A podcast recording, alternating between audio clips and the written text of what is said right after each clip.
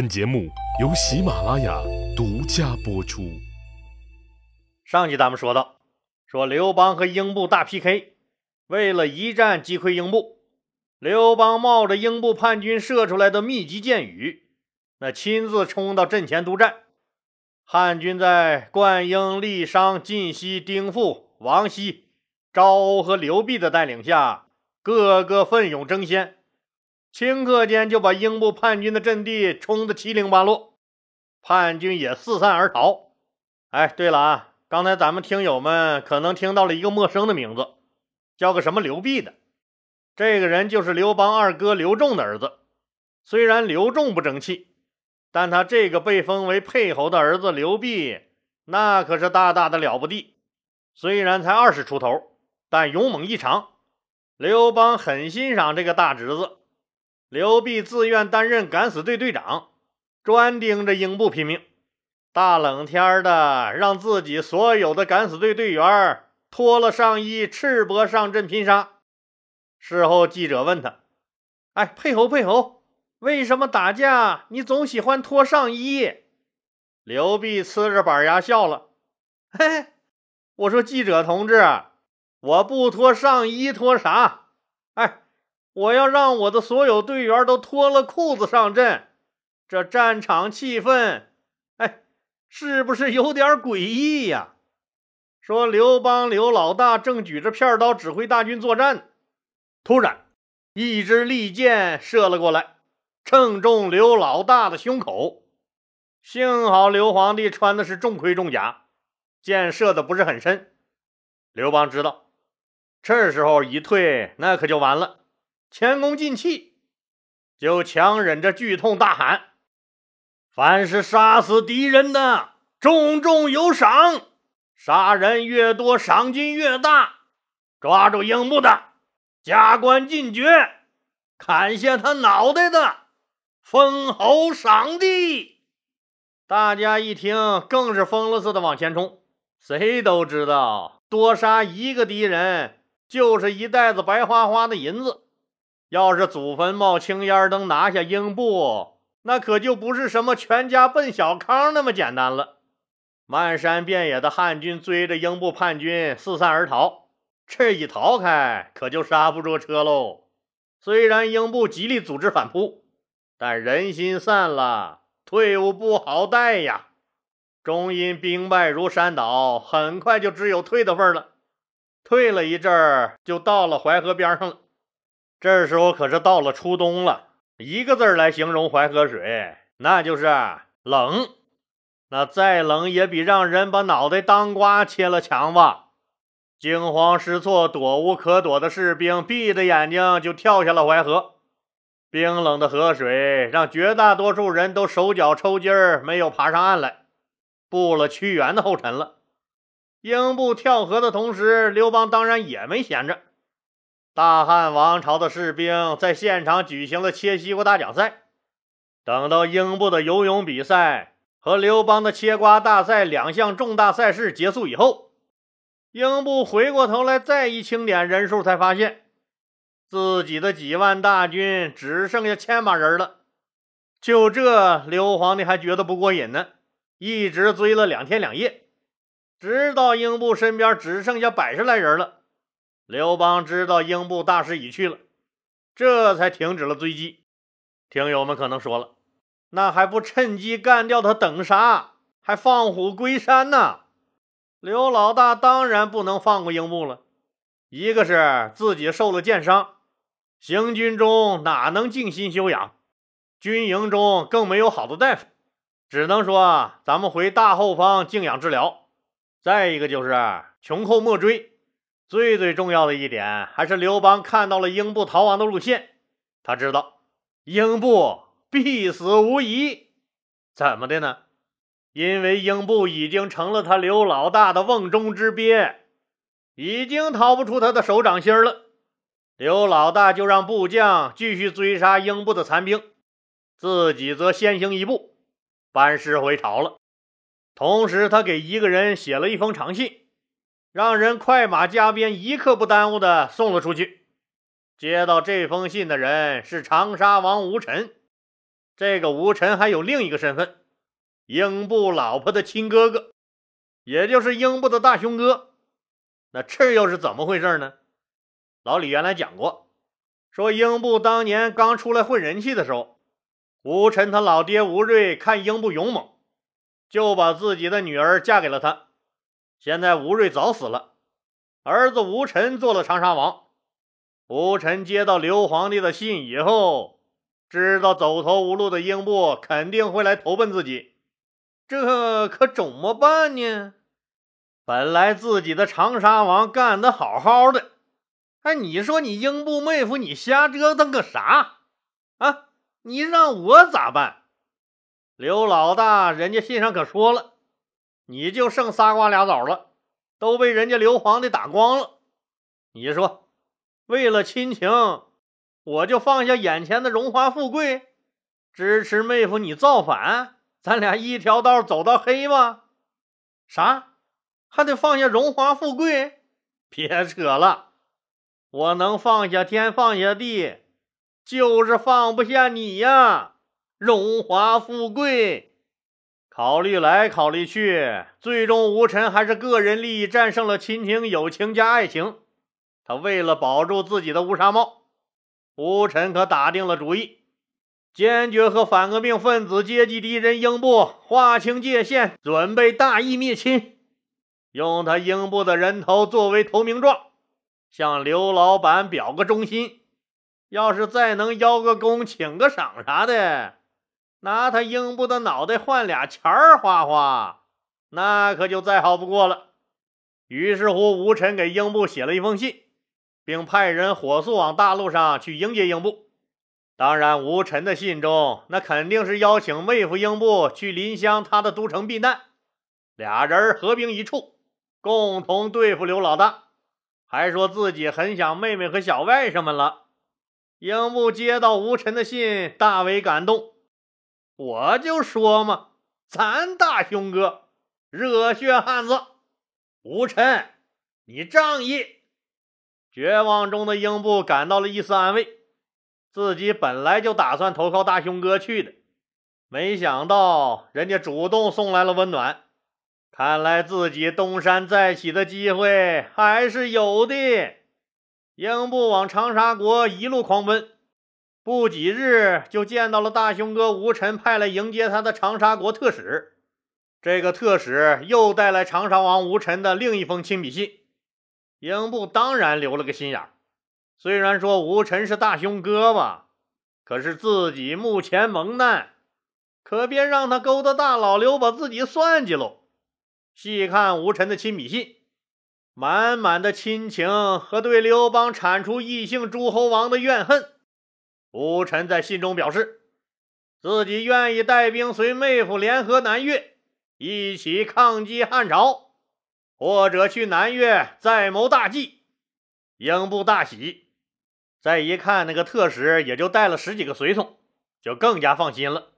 知道吴臣没有加害自己的意思，就和特使直奔他长沙国都城临湘县而来。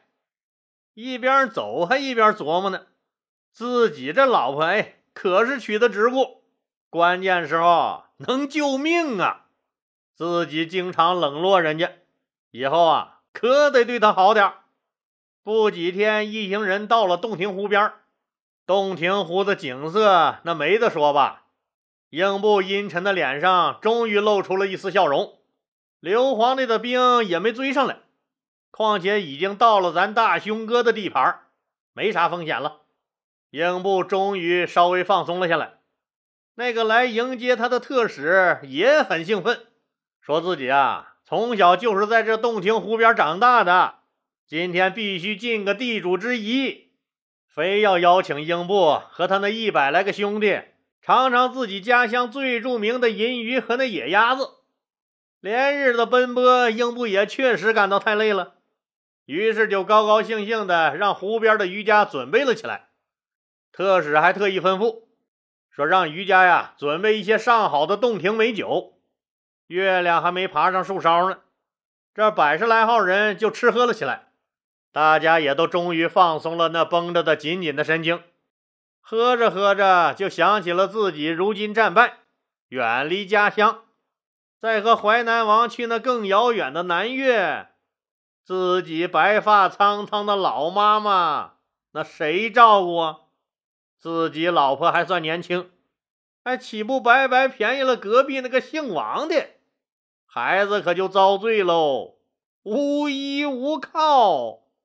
结果越想越郁闷，这越琢磨越烦恼。正所谓借酒消愁，愁更愁。这些大老爷们所有的伤感和怨恨都化在了酒中。于是大家喝着喝着都喝高了。月光照在洞庭湖上，是那样的皎洁，那样的安静。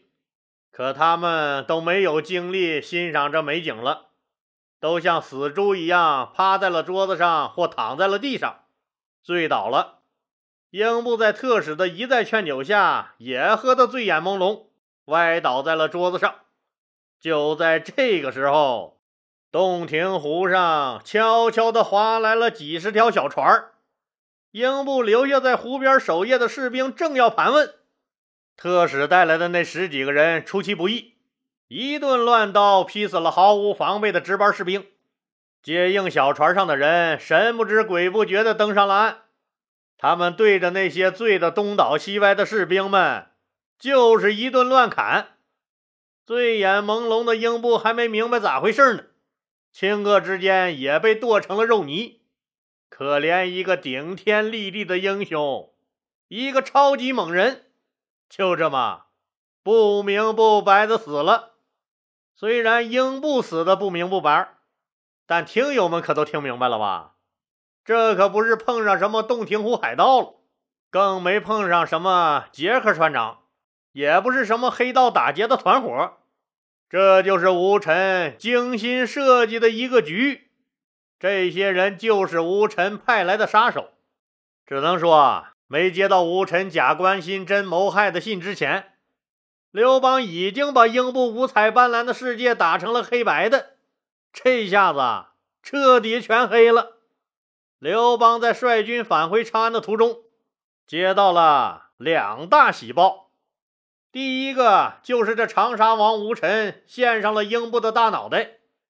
刘老大对这个结果是很满意啊，马上给吴臣发了个大大的红包。赏黄金一千两。第二个喜事就是猛人周勃把陈曦掌控的代郡、雁门、云中这些地方悉数平定了。反革命集团头子陈曦的脑袋也摆在了刘邦的桌子上。刘邦大喜，重赏了参战的所有将士。周勃不仅献上了陈豨的首级，还带来了一条让刘邦难以置信的消息。说卢绾参与了陈豨的谋反，刘邦不以为然。老周啊，谁都知道卢绾和我亲同手足，这就是阶级斗争新动向，看出来了吗？敌人亡我之心不死，挑拨离间呢。老周，你被坏人忽悠了。那是不可能的事儿。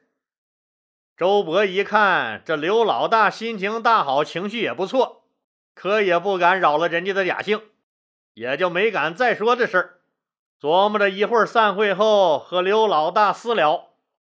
既然淮南已经平定，英布已经死了，国不可一日无君，那就安排自己那个已被新立为淮南王的儿子刘长赶紧到任。考虑到这个娃儿还不到五岁，怕镇不住这帮家伙。